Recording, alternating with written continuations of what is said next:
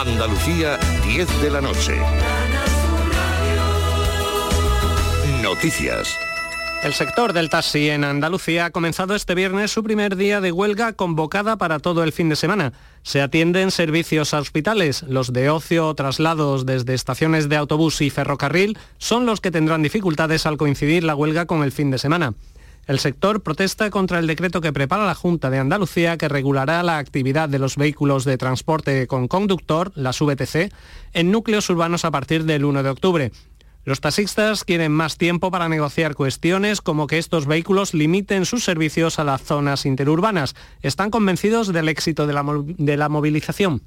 Avance no sé si se va a conseguir, pero vamos, el paro va a ser total. Está todo el mundo concienciado. Va a ser un paro que va a pasar a la historia del gremio. Una vez que, esta noche ya empieza a faltar lo que es el taxi, pues se darán cuenta de la, falta que, hace falta en Sevilla, el taxi.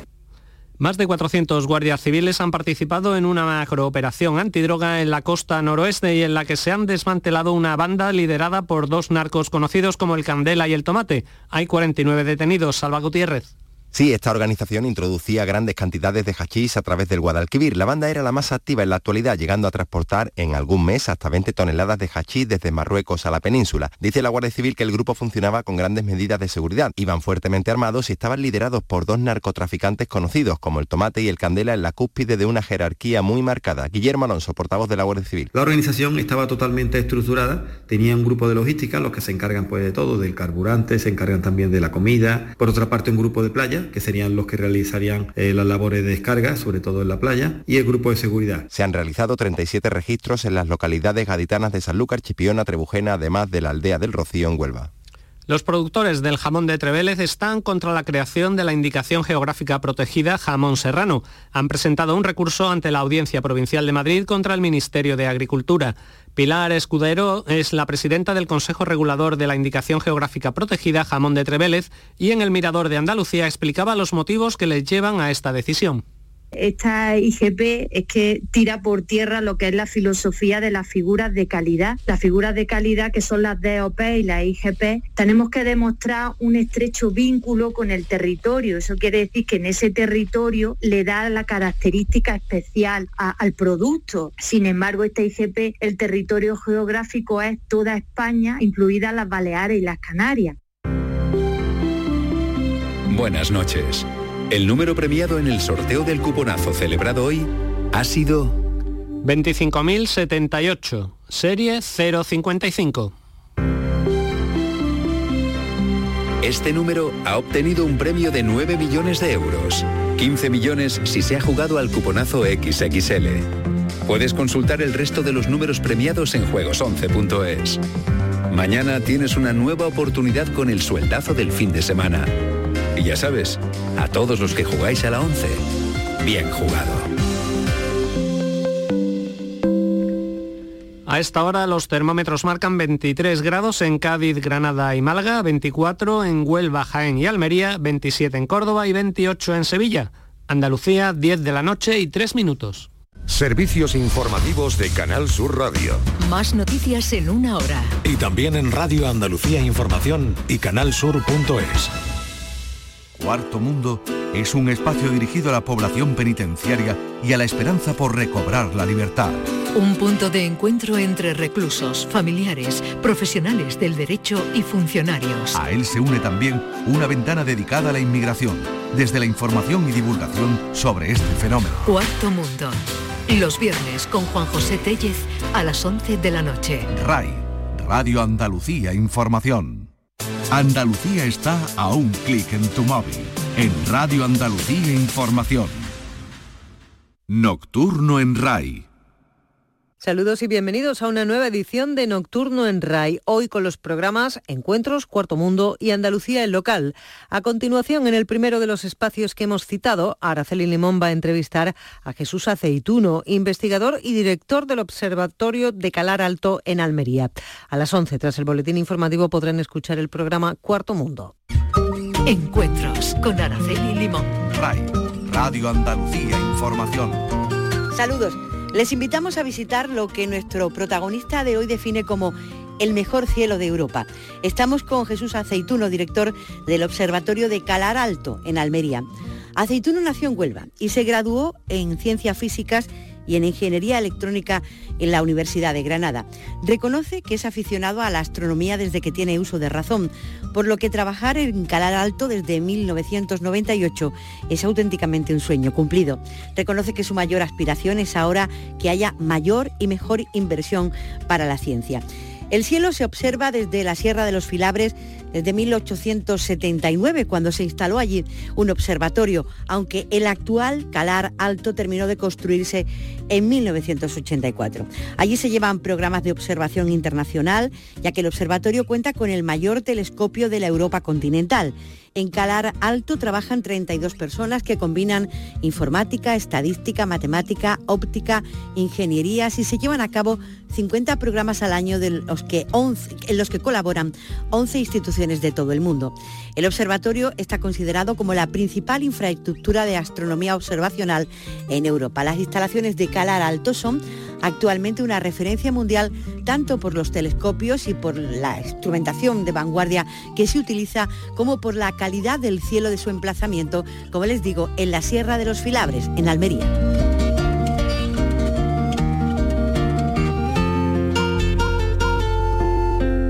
Jesús Aceituno, director del Observatorio de Calar Alto. Bienvenido a la radio. Bien hallado, muchas gracias por la invitación. Mire, me llama poderosamente la atención que he leído, que dice usted, que Calar Alto ha sido, es y será el mejor cielo de Europa. ¿Qué ocurre? ¿Que desde Calar Alto se ve el cielo de una forma distinta o, qué? Cuénteme. Sí, eh, los observatorios astronómicos eh, están situados en zonas especiales, eh, no por puro azar, sino porque mm, hay determinadas zonas del planeta en las cuales las condiciones de transparencia, las condiciones de, cobertura de nubes y otro tipo de consideraciones meteorológicas hacen que sean sitios idóneos para la observación del cielo. Entonces, en el, a principios de los años 70 se hizo una campaña de monitoreo de diferentes zonas eh, por diferentes ubicaciones del, Mediterráneo, eh, incluyendo también norte de África, y eh, se determinó que el, mejor de esta ubicación, o sea, la mejor de, todas las zonas que se muestrearon fue la Sierra de los Filabres, por las condiciones tan espectaculares que allí hay y es que eh, los observatorios, eh, pues como son precisamente ventanas al universo, necesitan de tener esas condiciones. No solo mm, basta con que se vea un cielo bonito, que afortunadamente hoy en día todavía se puede disfrutar eh, en la afuera de algunas ciudades, sino que además ese cielo tiene que ser con una calidad científica suficiente como para que los programas científicos que están en curso pues lleguen a buen puerto. El cielo se observa desde la Sierra de los Filabres desde el año 1879, ¿no? Efectivamente, los primeros registros que tenemos son de, bueno, se estableció el punto geodésico en una zona muy cercana, muy cercana donde está ubicado ahora mismo el observatorio, que se denomina la Tética de Bacares, eh, que fue eh, uno de los primeros puntos geodésicos que también se establecieron en territorio nacional. Eh, y entonces ya se empezaron a hacer las primeras observaciones muy tímidas, por así decirlo, porque no tenían un, un propósito científico, por lo menos una estrategia definida. Eh, tuvimos que esperar hasta eso, a principios de los años 70 aproximadamente, en donde eh, la sociedad Max Planck eh, se fijó finalmente en nosotros. Hoy además es Calar Alto la principal infraestructura de, astronomía observacional en, en, la Europa continental, o sea que se han convertido ustedes en todo un referente, ¿no? En el observatorio ahora mismo hay un total de seis telescopios con una apertura superior a un metro de apertura, que es cuando se empieza a considerar que, bueno, que tiene cierto uso científico a nivel profesional. Y el más grande de ellos eh, tiene eh, la lente principal o el espejo principal, tiene un diámetro de 3,5 metros.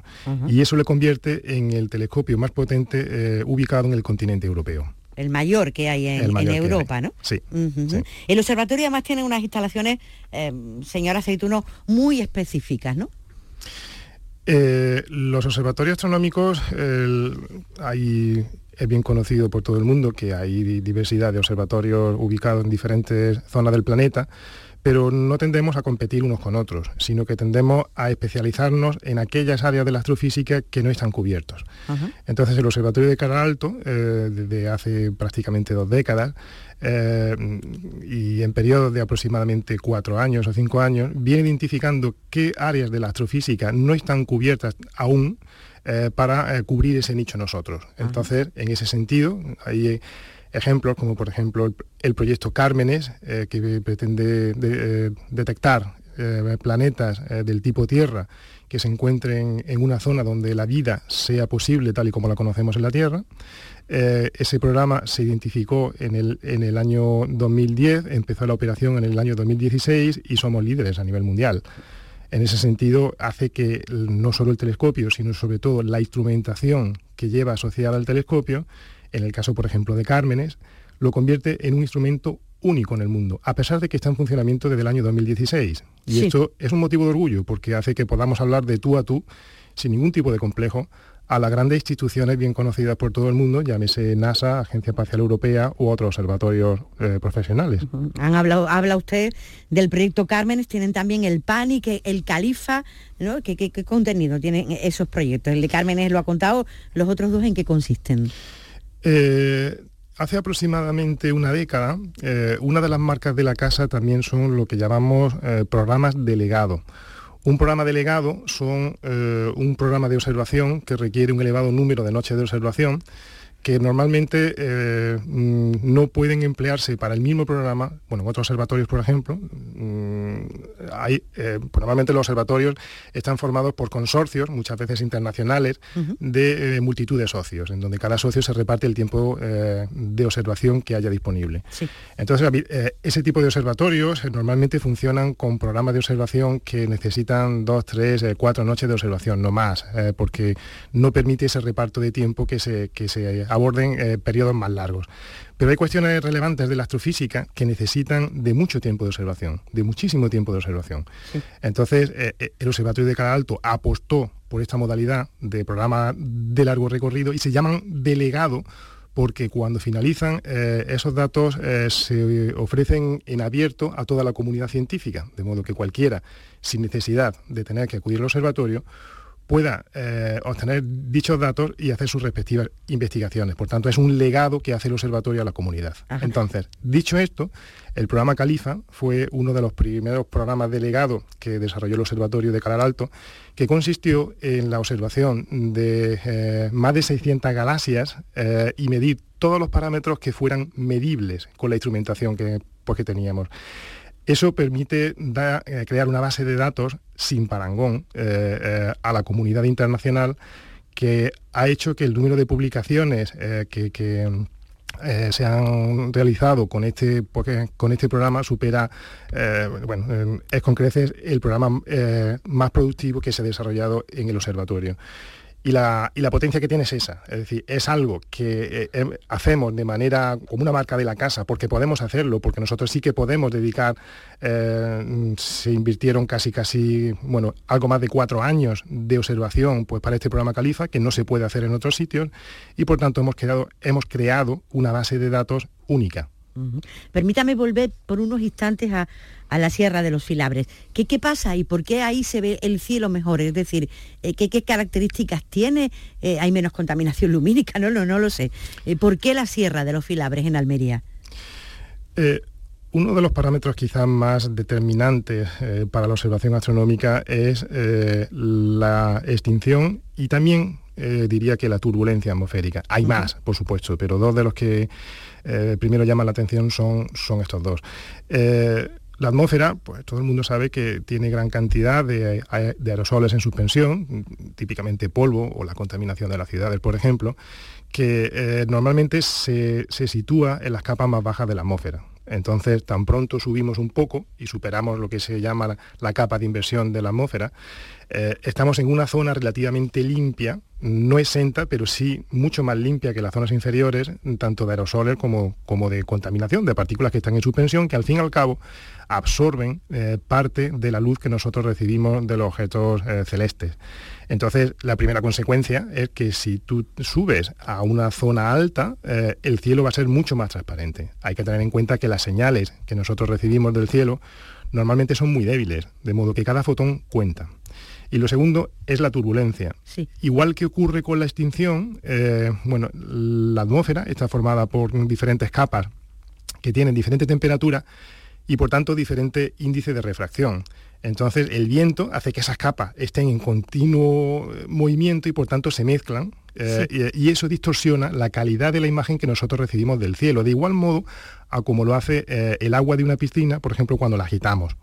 Cuanto más alto, eh, hemos superado las primeras capas, que son las más turbulentas, las que están pues, más cerca a nivel del mar, eh, y por tanto, eh, digamos que la imagen es de mejor calidad. Por eso es lo que a, lo que me refería al principio, que también hay una diferencia entre cielos que son bonitos, que son, por, por ejemplo, pues en el exterior de una ciudad se puede observar un cielo que estéticamente sea bonito, pero para que tenga calidad científica, además, eh, se tienen que cumplir otros parámetros, como por ejemplo esto que estoy diciendo, que la extinción sea muy baja y la turbulencia también sea pequeña. ¿Qué impresión tiene uno la primera vez que mira el cielo, lo que hay ahí fuera, en esos telescopios tan amplios y tan potentes que tienen?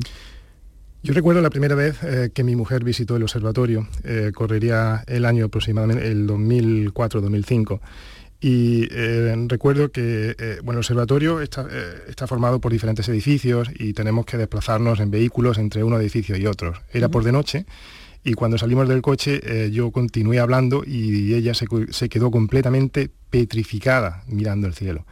Quizás lo que mejor define lo que uno siente cuando ve el cielo de Calar Alto es eso, eh, es que te quedas petrificado y dices, pero de verdad, esto siempre ha estado ahí.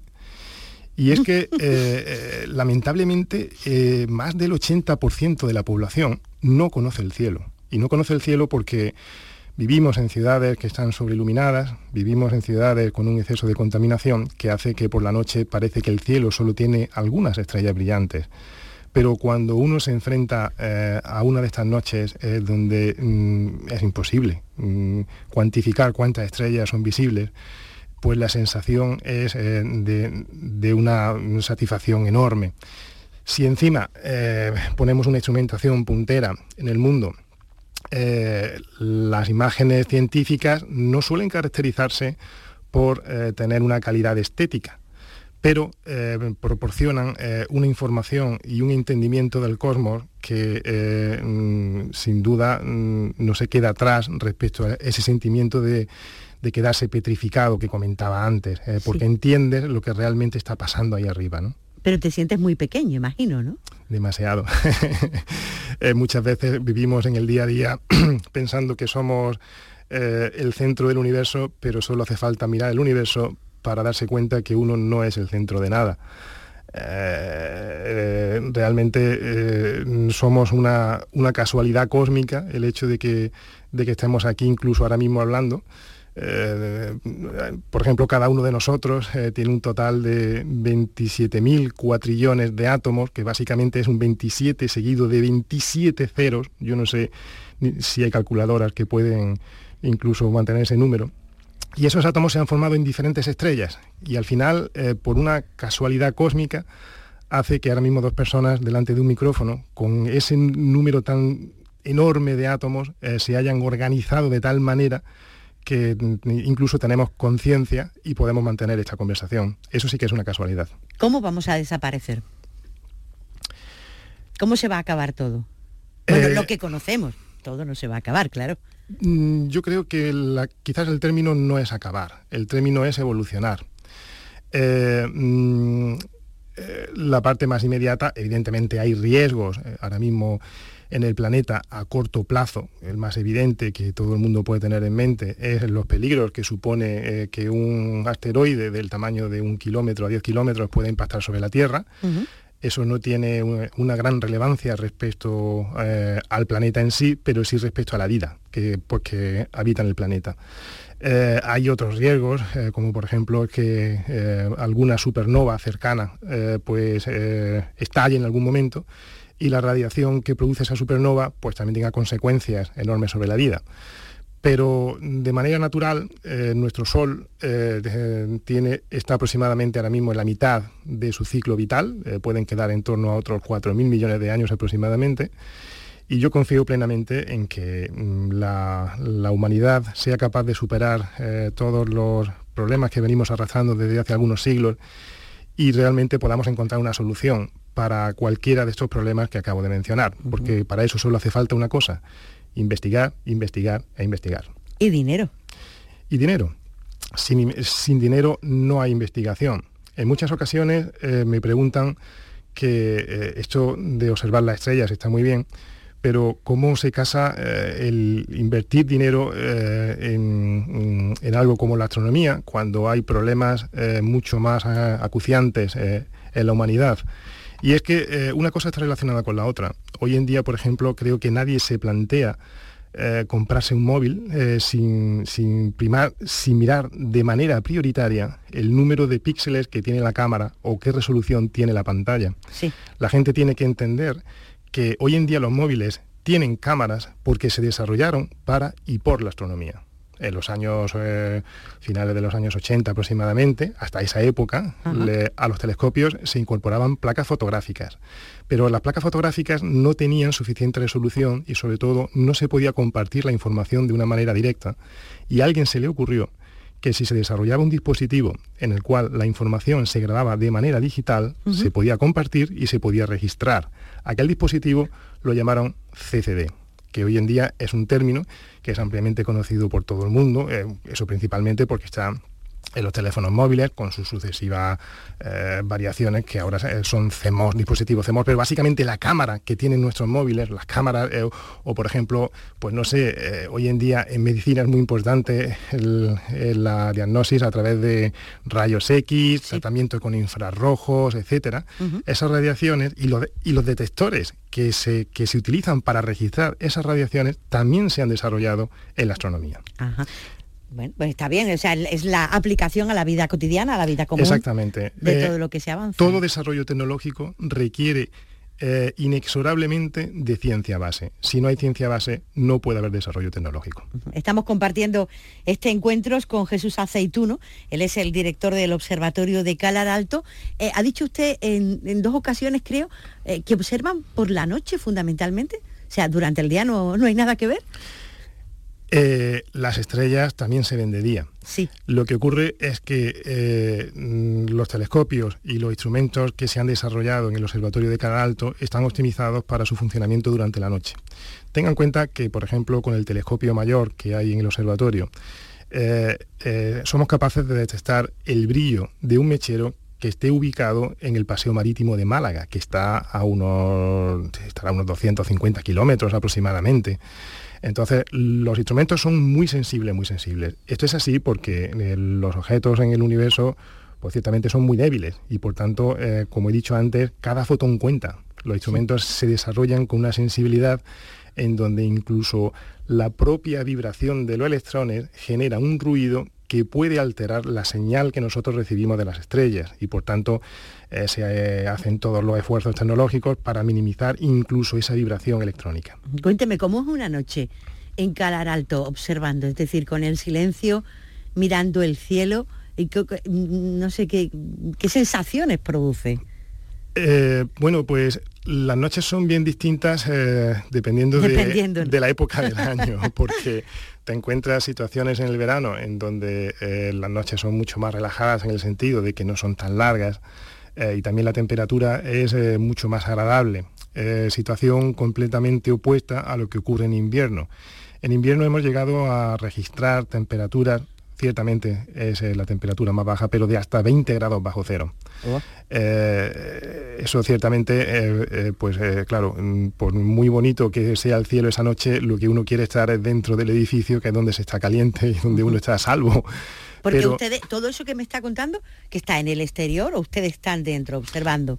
Eh, hay unas salas de control que están eh, ubicadas a una distancia de aproximadamente unos 700, 800 metros de cada uno de los telescopios, precisamente para que el calor que necesitan los astrónomos eh, para poder vivir y para poder trabajar en condiciones decentes, genera también, eso calienta el edificio y el edificio puede crear una turbulencia adicional extra que perturba la calidad de la imagen que está tomando un telescopio. Entonces se separa de la ubicación del telescopio.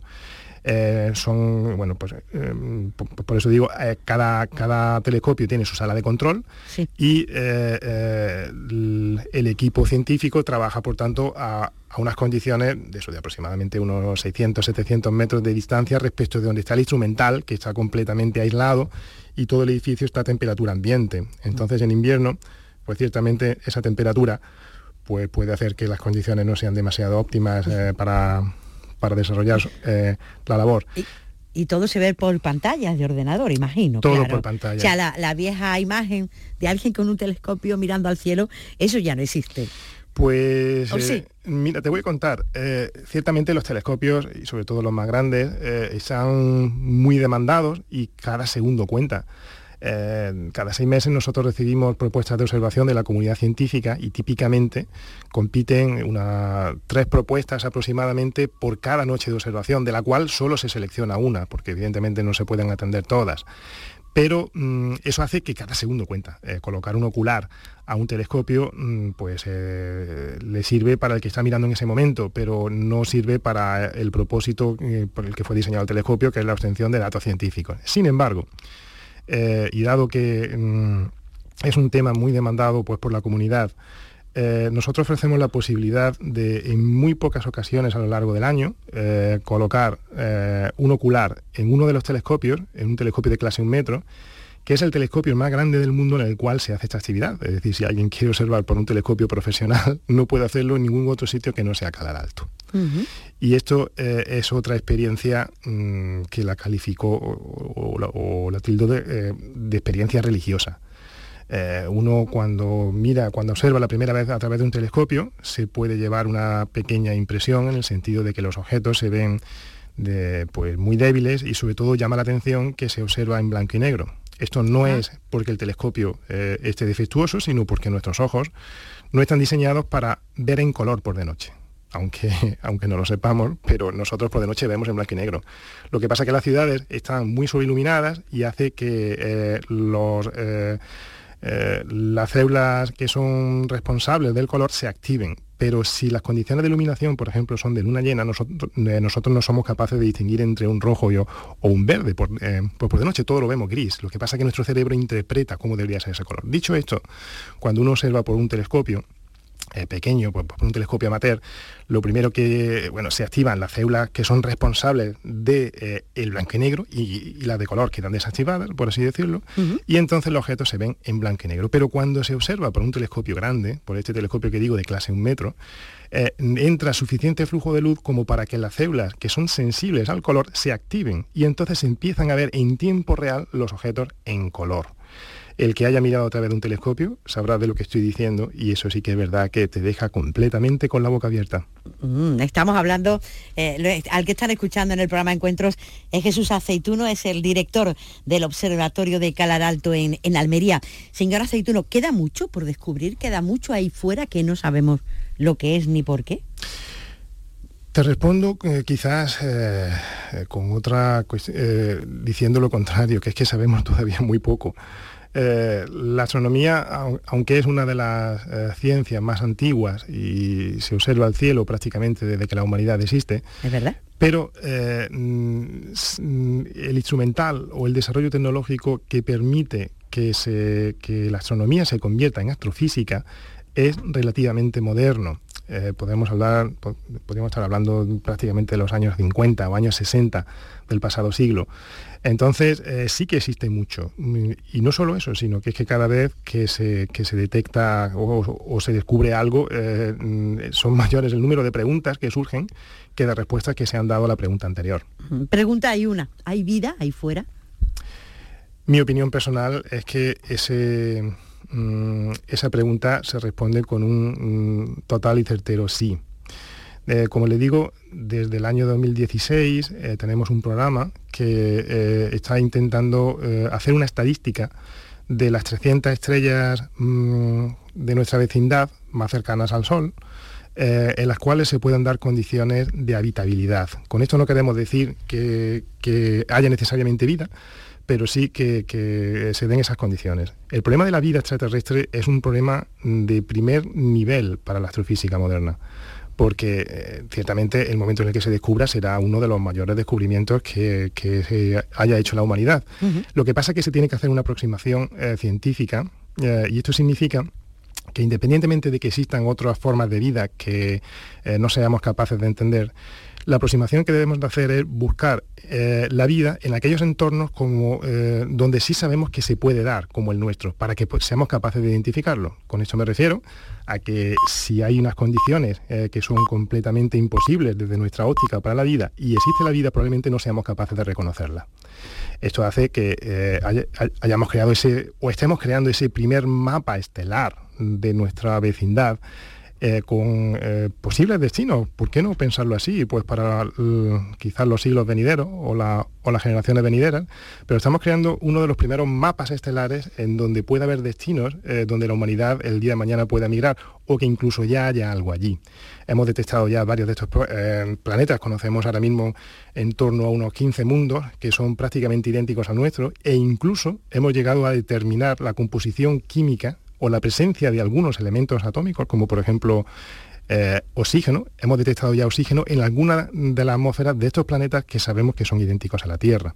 Es un primer paso. Eso no se puede concluir que necesariamente allí ya haya vida, pero es el primer paso para atacar el problema de una manera seria y de una manera científica. Sería muy raro pensar que eso lo estamos nosotros, ¿no? Pues eh, eh, yo invitaría a cualquiera de nuestros oyentes eh, a que intente hacer un ejercicio, que es, estamos detectando que aproximadamente el, porcentaje de, mm, o el número de planetas que hay asociados a cada estrella, pues viene estando en torno entre uno dos planetas mínimo por estrella. Solo en nuestra galaxia hay más de 200.000 millones de estrellas y se conocen miles de millones de galaxias que por 200.000 millones de estrellas y por uno o dos planetas, el número de planetas habitables sale descomunalmente grande. Da igual el porcentaje que uno ponga eh, para que se dé la vida, si es uno entre mil planetas, uno entre diez mil, uno entre un millón, uno entre cien mil millones, da exactamente igual. La probabilidad de que en algún lugar haya vida sigue siendo del 100%. Lo que ocurre es que ciertamente eso mm, es un tema muy distinto a otro tipo de consideraciones, como que haya vida inteligente eh, que nos haya visitado o cualquier otra consideración. Permítame que le haga una pregunta. ¿Por qué siempre buscamos una vida parecida a la nuestra?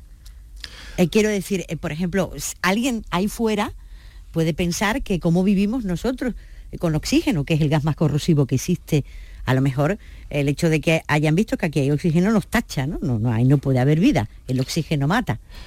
El razonamiento que podría hacer una civilización extraterrestre podría ser similar al que, al que le he comentado antes. Eh, mm, el método científico se basa en eh, observar, observar, observar. Una vez que se encuentra un patrón, eh, se establece una hipótesis que luego se puede convertir en teoría, que luego se puede convertir en ley. Pero ciertamente tenemos nuestro cerebro, por lo menos el humano, está diseñado para reconocer patrones de cosas que ya se han repetido. Una civilización extraterrestre podría tener el mismo pensamiento y ciertamente el oxígeno no parece a priori uno de los mejores eh, medios para vivir. Compañeros de viaje, pues para exactamente. Pero la realidad es que sí, y sin oxígeno no se podría dar ninguna de las formas de vida que, pues pues conocemos en el planeta. Bueno, sí, algunas sí. Pero bueno, en cualquier caso, eh, la realidad está en que eh, mm, el problema son dos problemas distintos. Uno es el de la presencia de vida en el universo, otro problema distinto sería la presencia de vida inteligente en el universo. Que también igualmente pienso que seguro, que sí que existe. Eh, pero aún pues queda mucho por descubrir y sobre todo mucho que entender respecto a por qué intentamos buscar otro tipo de, bueno, de similitud en el universo, pues yo creo que la respuesta es porque intentamos entender realmente qué somos. Eh, el ser humano, mm, por encima de todo, bueno, una de, de las muchas buenas cualidades que tiene, siempre se habla de las cualidades malas, pero creo que también es importante hablar de las buenas, es que tenemos una insaciable curiosidad esa, curiosidad por saber qué somos, de dónde venimos, cómo evolucionaremos, eh, eso, mm, algunas de estas respuestas eh, estoy completamente convencido de que están ahí arriba. Y simplemente tenemos que ser pacientes para que alguna vez eh, algún fotón que nos llega registrado por un telescopio mirando algún objeto celeste proporcione alguna respuesta a esas preguntas. ¿Usted cree que nos están observando a nosotros desde algún sitio? Mm, no lo creo, ¿No? lo creo. Yo creo que em, el problema más sencillo que, esto, porque además creo que hay una cuestión eh, mm, filosófica o quizás, eh, bueno, ¿cómo decirlo? Eh, pienso que mm, una civilización que nos llevase muchísimos años de evolución, millones de años de evolución, tendría un problema ellos con nosotros y nosotros con ellos para poder comunicarnos. Y aquí invito a todo el que nos escuche a que haga la siguiente reflexión. ahora mismo mm, lo que tengamos más cercano a nosotros, un vaso de agua, un lápiz, un, un lo que sea, ahí eh, millones de bacterias a la cual nosotros le llevamos millones de años de evolución. Invito a que cualquiera de los que aquí estamos ahora mismo participando de esta conversación, pues intente comunicarse con alguna de esas bacterias, a la cual le llevamos millones de años de evolución. Por mucho que lo intentemos, por muchos medios que pongamos, ni nosotros vamos a ser capaces de comunicarnos con ellas, ni ellas con nosotros. Si no somos capaces ni siquiera de comunicarnos de una manera más o menos. Eh, con nosotros mismos. Con nosotros mismos o con especies con las cuales compartimos un 98, un 99% de nuestro código genético. Una civilización que no comparta absolutamente nada de nuestro código genético lo tendría muy difícil para con nosotros y nosotros para con ellos. La conclusión es que aunque cuando estuviesen ahora mismo aquí delante intentando intervenir esta señal, a lo mejor no podrían porque hay una diferencia tecnológica y cultural que es tan abismal que eh, creo que es un problema conceptual. Eh, creo que eh, cuando se hablan de civilizaciones extraterrestres eh, que tienen una forma humanoide, que incluso se desplazan en dispositivos que son parecidos a naves, que son que incluso tienen sistemas de comunicación, en realidad, si uno lo piensa, lo que estamos es humanizando el problema extraterrestre. Y creo que la cuestión extraterrestre es mucho más profunda que eso. Evidentemente, siempre tenemos que establecer teorías y puede que igual mañana aparece un platillo volante en Madrid y todo lo que digo me lo como con patatas. Pero eh, en cualquier caso, creo que eh, la lógica hace que mm, uno piense que una civilización extraterrestre con la cual no compartamos absolutamente nada, tendríamos los dos eh, un gravísimo problema de mm, llegar a entendernos, como pasa entre las múltiples especies que existen en el planeta Tierra. Efectivamente, problemas para comunicarnos realmente. Efectivamente. Jesús Aceituno es el director del Observatorio de Calar Alto en Almería. Los programas de observación eh, son colaboraciones internacionales. ¿Eso cómo se hace? Es decir, cada uno observa su cielo desde donde está y luego se hace una puesta en común o, cómo se hace exactamente esa colaboración? Cada seis meses el observatorio lanza eh, una llamada a propuestas que básicamente son programas de investigación que precisan de un número de noches que no está en principio, bueno, que está determinado por cada programa científico, que puede variar desde una noche hasta típicamente cuatro, cinco, seis noches. Esos programas esas propuestas, eh, eh, bueno, pues eh, se da un plazo para que se presenten y un comité científico asesor independiente del observatorio las evalúa científicamente, poniéndole nota a cada una de ellas, porque el número de noches que tenemos es limitado. por tanto, no podemos atender a todas las propuestas que recibimos. Las que son seleccionadas con mejor nota y encajan hasta completar el número total de noches, em, se desarrollan. Eso lo hace el propio personal del observatorio, en donde eh, se trabaja tanto de día como de noche, de día preparando las observaciones, tanto a nivel científico como técnico, y de noche ejecutándolas, y al día siguiente se ponen a disposición del científico que ha escrito esa propuesta de manera que ya prácticamente ni siquiera tienen que visitar el observatorio, lo cual también es una pena, sobre todo para los nuevos estudiantes. Claro. Pienso que eh, a veces eh, es importante mancharse un poco de barro para entender bien cómo se está tomando el dato, porque a veces cuando se hace el procesado del dato, o pues si algo ha ocurrido con el, pues, con la toma de datos se entiende mucho mejor si uno ha estado presente. Pero la realidad es que prácticamente el 95% del tiempo total se realiza en, esta modalidad que se llama modo de servicio y ahí mm, pues eh, los datos están a disposición al día siguiente. Es decir, ellos piden, ustedes observan y dan la, información que tienen. Viene a ser así, ¿no? Exactamente. Ajá, bien, bien, bien, bien, eh, ¿Qué papel juegan eh, en todo esto que usted está contando, en, ese planteamiento que está diseñando de investigación las, las universidades? El Observatorio de Canal Alto es una de las eh, instituciones que pueden ofrecer una oportunidad muy buena para el desarrollo de eh, trabajos tanto de fin de máster como de tesis doctorales. Sí. Eh, las tesis doctorales necesariamente se desarrollan en el, paraguas de una universidad, de modo que la relación suele ser muy estrecha. en realidad, siempre se hace también en colaboración con, con, más instituciones, en nuestro caso, por ejemplo, el Instituto de Astrofísica de Andalucía, que está ubicado en Granada, es nuestro instituto de referencia que además es el que nos ayuda a diseñar nuestra estrategia científica y tecnológica a medio y largo plazo. Entonces las colaboraciones se suelen hacer vía universidades, eh, vía institutos de investigación, para que estos estudiantes, eh, tanto de fin de máster como de, como, pues, como de tesis, puedan hacer sus, eh, sus investigaciones. Y el número de tesis que tiene en su haber el observatorio desde que, desde que empezó, bueno, desde que mm, se comenzó la construcción del observatorio, yo creo que no soy capaz ni siquiera de decir el número, pero sí le puedo decir que se cuentan por cientos de tesis doctorales. ¿Cuánta gente trabaja en Calar Alto? Porque allí combinan ustedes la informática, la estadística, las matemáticas, la óptica, la ingeniería. ¿Cuánta gente son? Pues mucho menos de los que a mí me gustaría.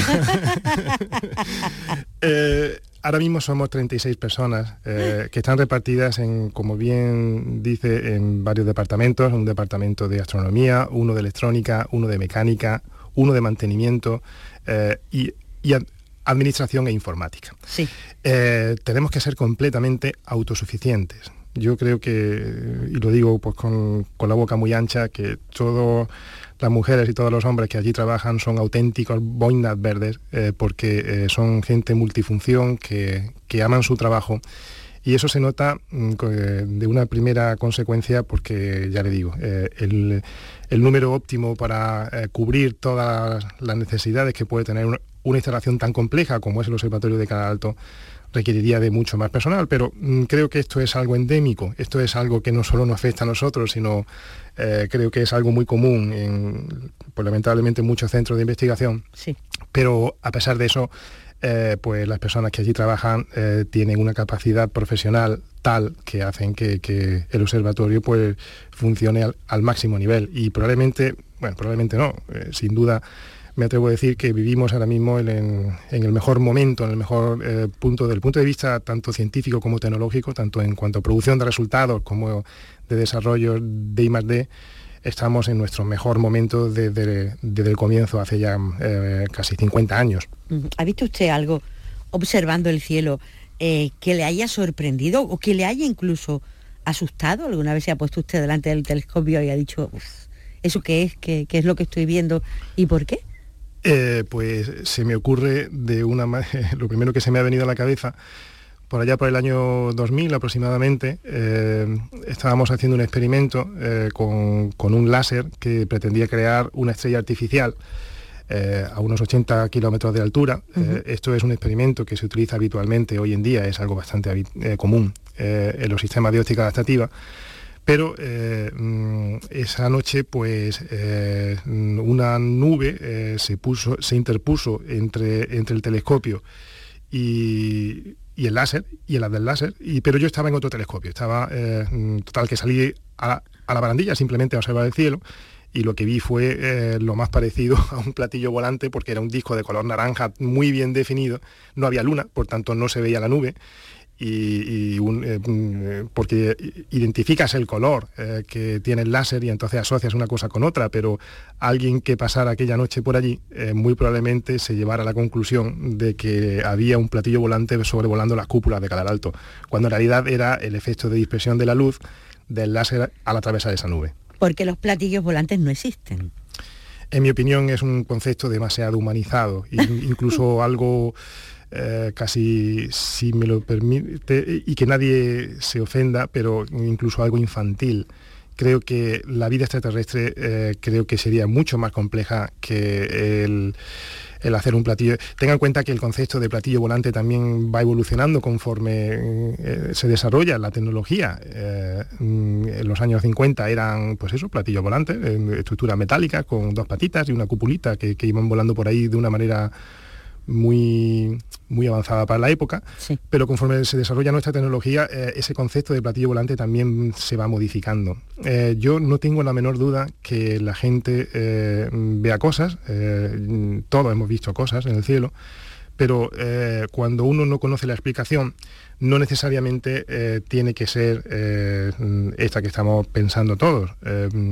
Yo he visto situaciones en las que recuerdo otra experiencia, por ejemplo, en el que también saliendo a la barandilla mm, por de noche en uno de los telescopios, no había luna, y observo un disco perfectamente definido que se movía a grandes velocidades en torno a otra de las cúpulas el misterio se resolvió, eh, claro, en ese momento pues piensas, eh, dices, ya está, esta es la... Ya están aquí. Claro, pero sin embargo el misterio se resolvió cuando apareció la luna. Cuando apareció la luna, eh, en el observatorio, por la altura a la que está, se produce un fenómeno bastante común que se llama mar de nubes, igual que, cuando, que lo que vemos cuando vamos en un avión. Las nubes se quedan por debajo de la línea de visión mm, del observatorio y en un pueblo cercano había unas fiestas en el que antiguamente se tenía la costumbre, la mala costumbre, de iluminar con focos eh, los fuegos artificiales.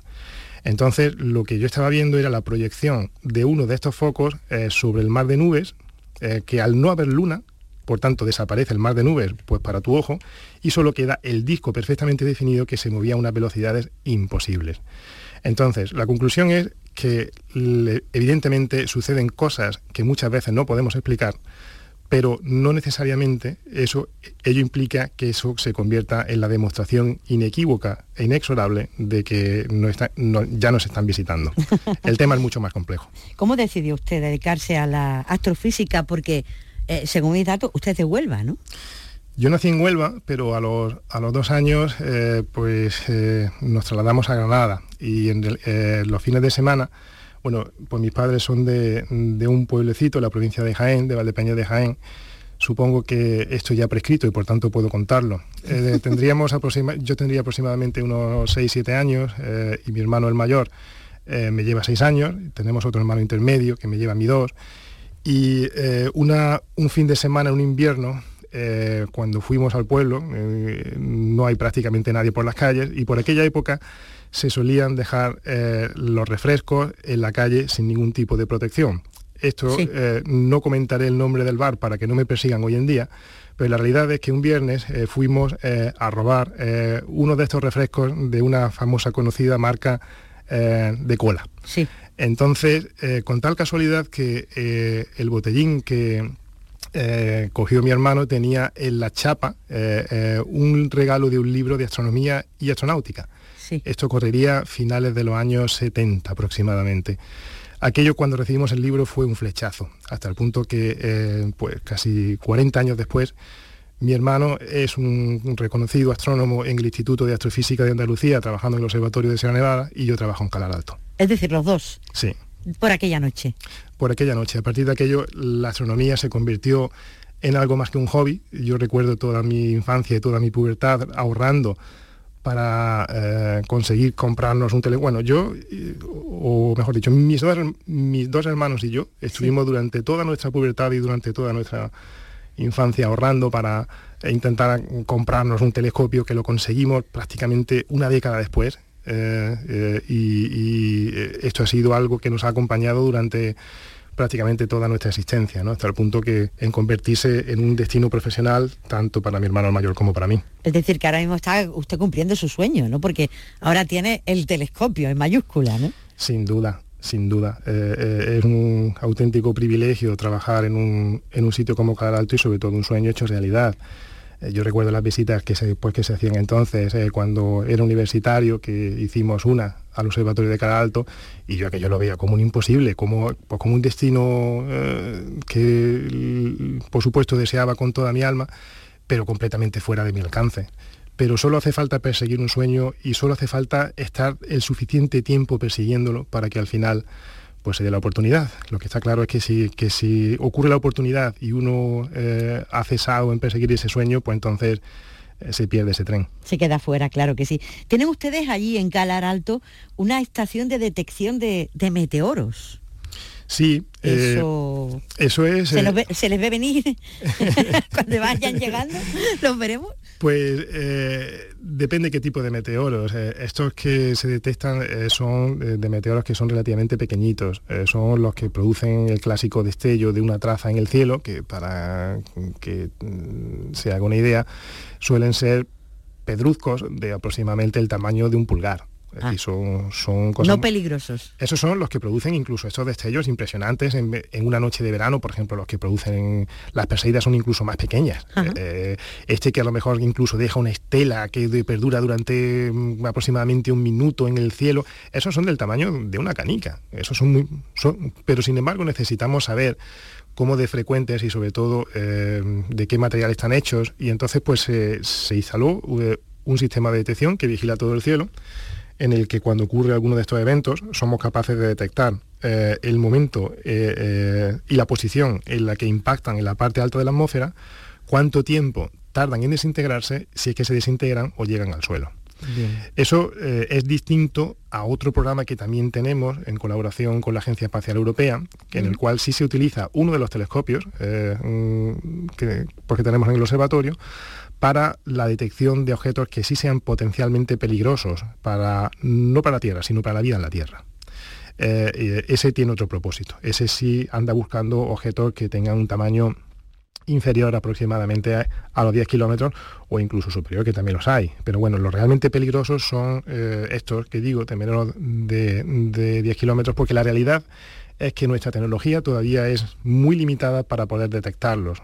Lamentablemente muchos de ellos se detectan cuando ya han pasado y por tanto no quedaría prácticamente tiempo de detección. Por eso es importante que primero se hagan todos los esfuerzos en mejorar los sistemas de detección, porque ocurrir ocurrirá. Eh, muy probablemente ocurrirá dentro de muchos años, eh, espero. Pero eh, ocurrir ocurrirá porque ya ha ocurrido en varias ocasiones en el pasado. Nuestro planeta ya ha sufrido un total de cinco grandes extinciones, donde la más conocida evidentemente es la de los dinosaurios. Pero suceder, mm, sucederá, por tanto, hay que desarrollar esa tecnología para poder tener un margen suficientemente amplio mm, en tiempo pues para conocer estos objetos con suficiente antelación. Tengan en cuenta que un objeto de en torno eso, de 1 a 10 kilómetros, el brillo que tiene es tan pequeñajo que prácticamente resulta indetectable. Claro, ¿hay basura ahí fuera en el universo, en el cielo? En nuestro más eh, inmediato eh, entorno, muchísima. Eh, lamentablemente, bueno, con la cantidad de satélites que se vienen poniendo en órbita desde hace ya muchas décadas, pues muchos de ellos terminan colisionando unos con otros y eso produce un efecto cascada. Eh, en un principio no tiene la mayor repercusión, pero la cantidad de pequeños trocitos que se produce cuando hay una colisión entre dos satélites hace que cada trocito sea responsable de que otro satélite eh, produzca todavía más trocitos. Y la realidad es que hoy en día es un grave problema. Es un grave problema incluso para encontrar zonas limpias en las cuales sean seguras para la instalación o la puesta en órbita de, un nuevo dispositivo. Hábleme del astroturismo.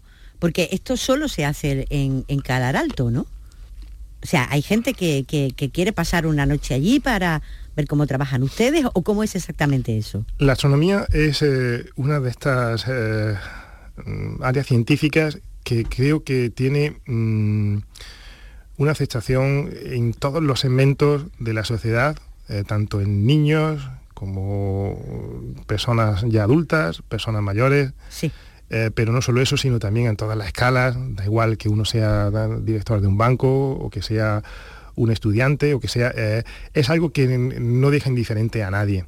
Entonces, eh, pienso que es una obligación por parte de la comunidad científica, que muchas veces estamos demasiado encerrados en, nuestro, en nuestra área, de también sacar tiempo eh, de donde no lo haya para poder enseñar a la comunidad eh, lo que se está haciendo. Primero, pues para, para, hacerlo sentir parte del proyecto y segundo, porque eh, pienso que, también respondería a muchas de esas insaciables curiosidades de las que hablaba antes.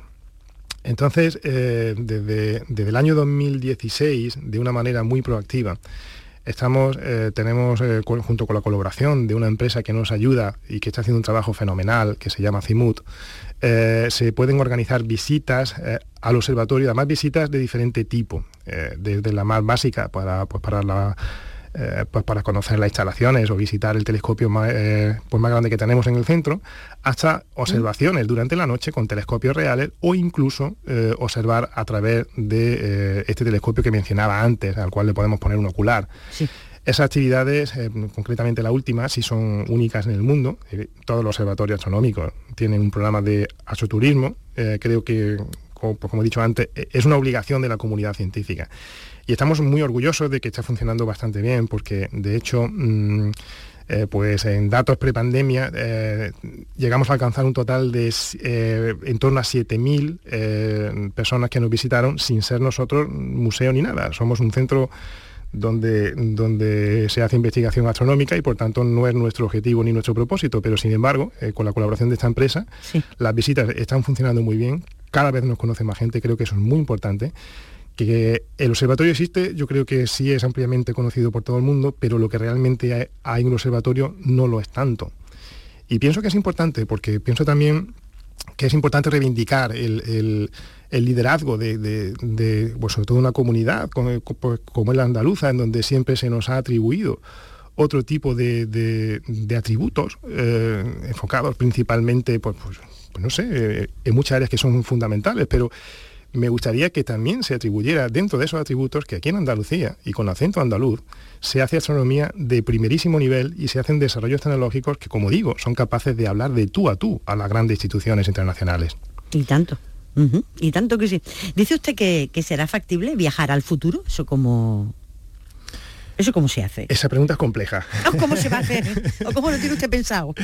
Eh, yo ahora mismo no tengo los planos de, ese dispositivo que nos pudiera llevar. Eh, eh, sí sé que, bueno, que sí podemos echar una mirada al pasado. De hecho, lo hacemos cada vez que enfocamos un telescopio al cielo. los objetos están separados a grandes distancias de nosotros y, por tanto, cada vez que nosotros observamos o tomamos una foto de esos objetos, estamos obteniendo una imagen del pasado. Gracias a eso conocemos eh, cómo empezó todo, o por lo menos hasta las primeras fracciones de segundo, antes de que empezara todo, porque solo hace falta mirar objetos que sean cada vez más lejanos para ver eh, cómo, eh, bueno, las diferentes etapas anteriores a la nuestra.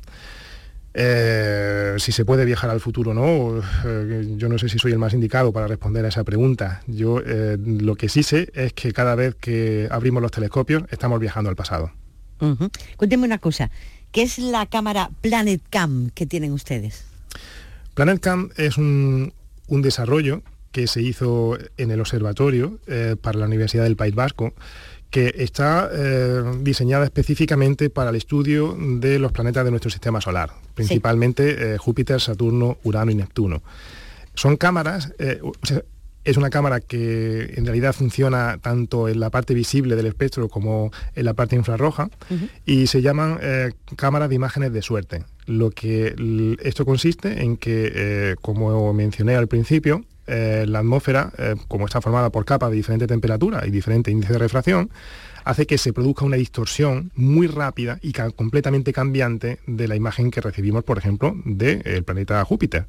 Entonces, lo que se hace es, este instrumento eh, toma una secuencia muy rápida de imágenes con un tiempo de exposición muy corto de las cuales luego se analizan cada una de estas imágenes individuales, desechando aquellas que tengan peor calidad y quedándose solo con las buenas, porque la atmósfera es exactamente igual, como decía, como cuando se remueve el agua de una piscina. Hay ocasiones en donde se ve mejor el fondo y ocasiones donde se ve peor.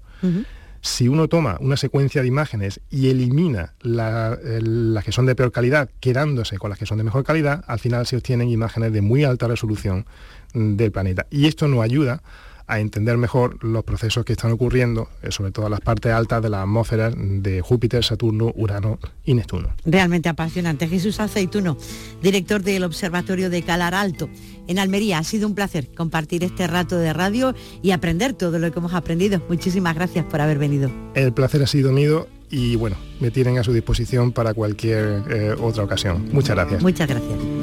Entre Venus y la punta de tu nariz 40 millones de kilómetros. No mide el más sutil de los cronómetros. Lo que tarda tu sonrisa en llegar a mí.